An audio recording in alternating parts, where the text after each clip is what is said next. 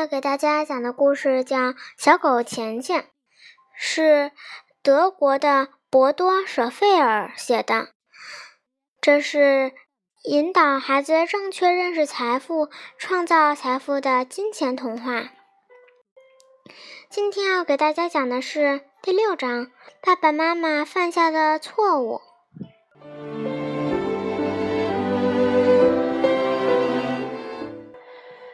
我突然想到了拿破仑，啊，该死！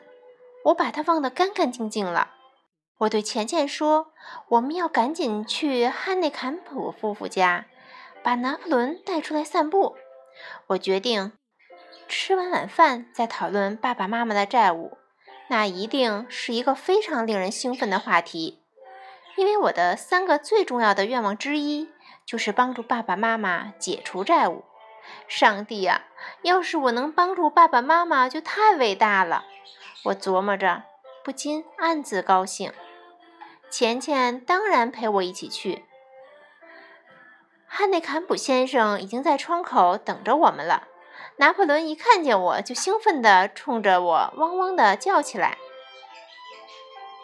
我向汉内坎普先生问过好之后，就带上两只狗走进了树林。才刚进林子，拿破仑就看见了一只野兔，于是立刻像被毒蜘蛛蛰了似的飞奔过去，穷追不舍。我吹口哨让他回来，可是拿破仑什么也听不见，他的眼里只有那只野兔。我没有办法，只能干等着。我发誓，首先要训练拿破仑听从命令。至少等了差不多十分钟，拿破仑回来了。之后。我们一下午都在进行训练。他每取得一点小小的进步，我都会表扬他，还经常给他奖励。钱钱也同样执行我的每一个命令，这对拿破仑非常有帮助。几个小时之后，拿破仑已经能很好的完成坐下的动作了。我把他带回家，骄傲地向汉内坎普先生展示他的本领。汉内坎普太太简直难以相信他的眼睛，喜出望外的鼓掌叫好。我以为拿破仑已经无可救药了，可是他现在竟然能够准确的完成坐下的动作，简直是太妙了。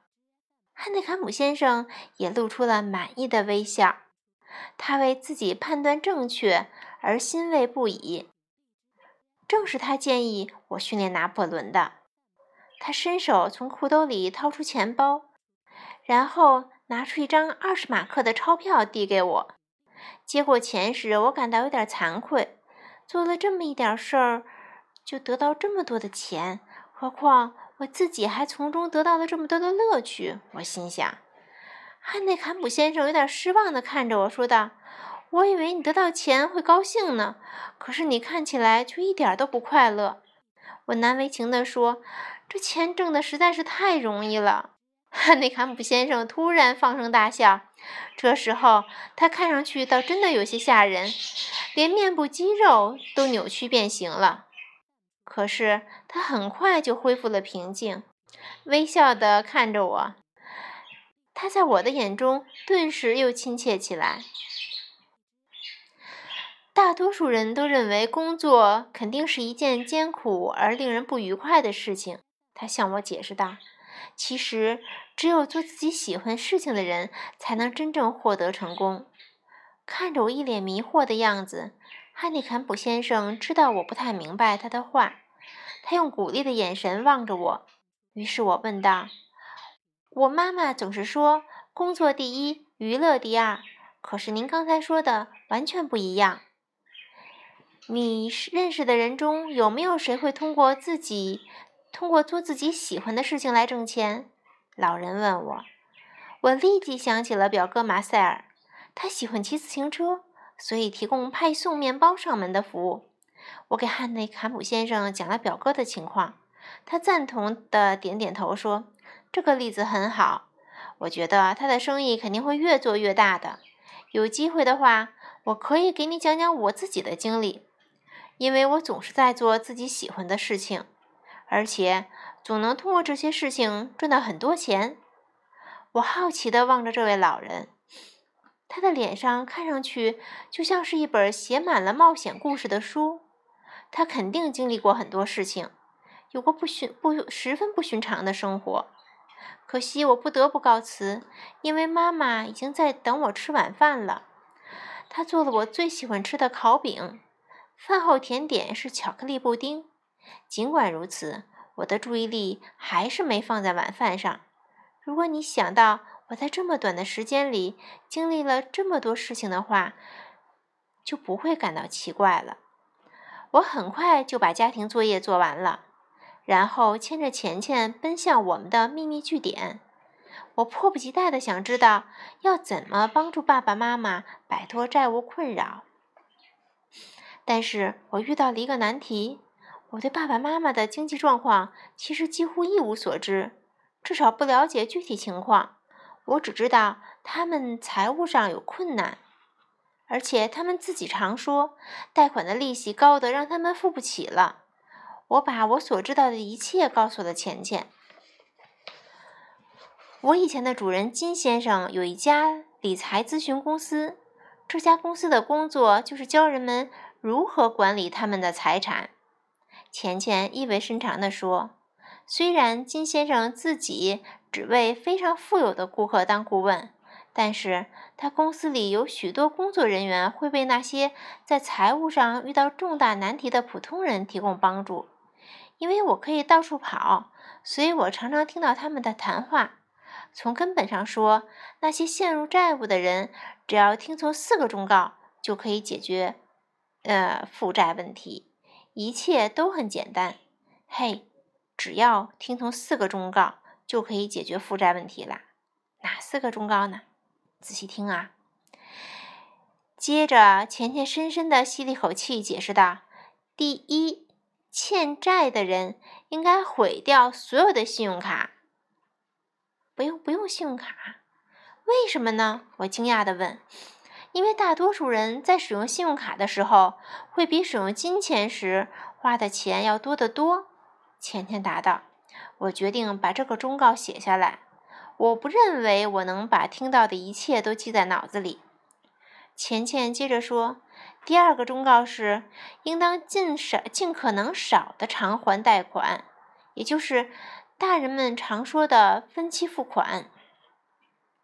也许这个忠告听起来有点可笑，但你要知道，分期付款额越高，每个月剩下的生活费就越少。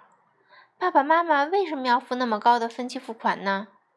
我疑惑不解地问道：“钱钱说的完全正确，因为我的爸爸妈妈总是抱怨他们的，他们得等那么多的钱来还贷款，得筹那么多的钱来还贷款，因为他们想尽早还清贷款，这样他们就不必付利息了。”钱钱答道：“比如你贷款了一万马克，那么你每年仅利息就必须支付六万马克。此外，你每年还得偿还这一万马克中的一部分。假设你每年必须偿还一万一万马克的百分之一，也就是一百马克，那你每年就要偿还的贷，你每年要偿还的贷款总共为七百马克，其中六百马克是利息。一旦你还清了贷款，当然也就不必再支付什么利息了。因此，人们想要立即还清一万马克，这听起来是完全合乎逻辑的。我想，因此付的利息比偿还的钱还要多。第一眼看上去是这样的。钱钱同意我的想法，说道：“如果每年偿还百分之一的话，最后总共支付的利息是贷款的三倍。为了能快一点还清一万马克的贷款，人们当然选择每年付较高的分期付款。”许多的许多人和银行约定的分期付款额，刚好在他们承受的能力上限，因此他们手里的钱一直很紧张。大多数情况下，他们没有估计到生活费会那么高。当他们必须购置一辆新汽车或家里的什么东西坏了的时候，他们只得通过再次贷款来偿付这些东西的账单账单。你是说他们用新的贷款来偿还旧的贷款？我惊讶地问。正是，钱钱答道。而且我从我从他的表情中看出，他感到很高兴，因为我立即明白了他的话。那我的爸爸妈妈现在应该怎么做呢？我问道。他们是不是会听我的话？也许你可以让他们和金先生谈一谈，金先生可以轻松的帮助他们解决难题。也许我能帮助他们挣到更多的钱。我有点忘乎所以了。你当然应该这么做，钱钱说。但是他们首先必须学会量入而出。量入而出，什么叫量入而出呢？根据自己的入量来决定自己的出量，就是你挣多少钱，你挣多少才决定花多少。不能说我挣一百，我花一千，那就肯定不够了，是不是？否则，有了更多的钱，只会给他们带来更大的麻烦，因为支出往往会和收入一同增长。除非我们学会分配我们的财产，这个问题我们以后再谈。我听懂了钱钱的话。于是我又在自己的袖珍笔记本里写道：一、毁掉信用卡；二、在许可范围内按最低的分期付款数目标准数目标准支支付。问金先生是否可以帮助我的爸爸妈妈？钱钱耐心地等着我把这两点记完，然后才开始讲第三点。嘿，要讲第三点啦，小朋友，请坐在这里听。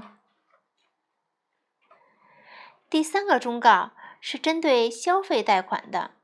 消费贷款是与住房无关的贷款。假如人们为了购置新的汽车、家具、电视机或其他用于生活的开支而贷款，就是消费贷款。这时候，贷款的人应当遵守的一个原则就是。将不用于生活的那部分钱一半的一半存起来，另一半用于偿还贷款。可是我奶奶常说，债务应当尽快还清。我想起奶奶的话，所以应该把所有不用于生活的钱都用来还债。当你还清了债务的时候，又达到了什么目标呢？钱钱问我。爸爸妈妈总是说，那时候他们肩上的一个重担就可以卸下来了。我试着。给钱钱解释，他们是这么以为的。钱钱赞同的点点头。可是事实上，当他们还清了债务的时候，他们拥有的财产为零，也就是一无所有。一无所有可不是目标啊！我吃了一惊，问道：“那目标是什么呢？”去美国旅行，买笔记本电脑，这些才是目标。钱钱耐心的解释给我听。或者把不花的钱都积攒起来，为什么要把不花的钱积攒起来呢？我有点糊涂了。过几天我再给您解释这个问题。钱钱安慰我。现在我们还是再回到债务的问题上来吧。你的爸爸妈妈应当开始攒钱，他们不需要等到还清债务以后再开始存钱，他们可以现在立即开始。只有这样。他们才能有能力在不申请新的贷款的情况下满足自己的愿望，那样他们才能心安理得的更好的享享用这些东西。你是说他们完全可以给自己准备一个梦想储蓄罐？我建议。钱钱点头说：“这个主意真不错。”此外，所有的消费贷款都是不明智的。聪明的做法是把以前积攒起来的财富用于支出，这些我一下子就明白了，所以我记下来：三，将扣除生活费后剩下的钱一半存起来，剩下的一半用于支付消费贷款，最好根本不申请消费贷款。然后还有最后一个忠告，浅浅的眼中闪动着快乐的光芒。债务人都应该在自己的钱包里贴一张纸条，上面写着：“这真的有必要吗？”这样的话，当站在收银台前的时候，就会想到不应该花太多的钱。对所有没有像我一样有一只聪明的狗的人来说，这个忠告很合适。我笑着说。钱钱高兴地摇着尾巴。兴高采烈地凑上来舔我的脸。我轻轻拍了拍他，然后在本子上写了第四条：四，这真的有必要吗？现在我真的学到了许多关于债务的知识，但是把它们传授给爸爸妈妈这个艰巨的任务相比，这只是很简单的一部分。钱钱建议金先生和爸爸妈妈谈财务问题，我觉得这是好主意。可是我和他还不太熟呢，所以我决定等上一段时间。但是我决定，但是我做了一个决定，我绝不借债。为实现一个愿望，我要提前开始储蓄。我绝不要陷入和爸爸妈妈一样的困境。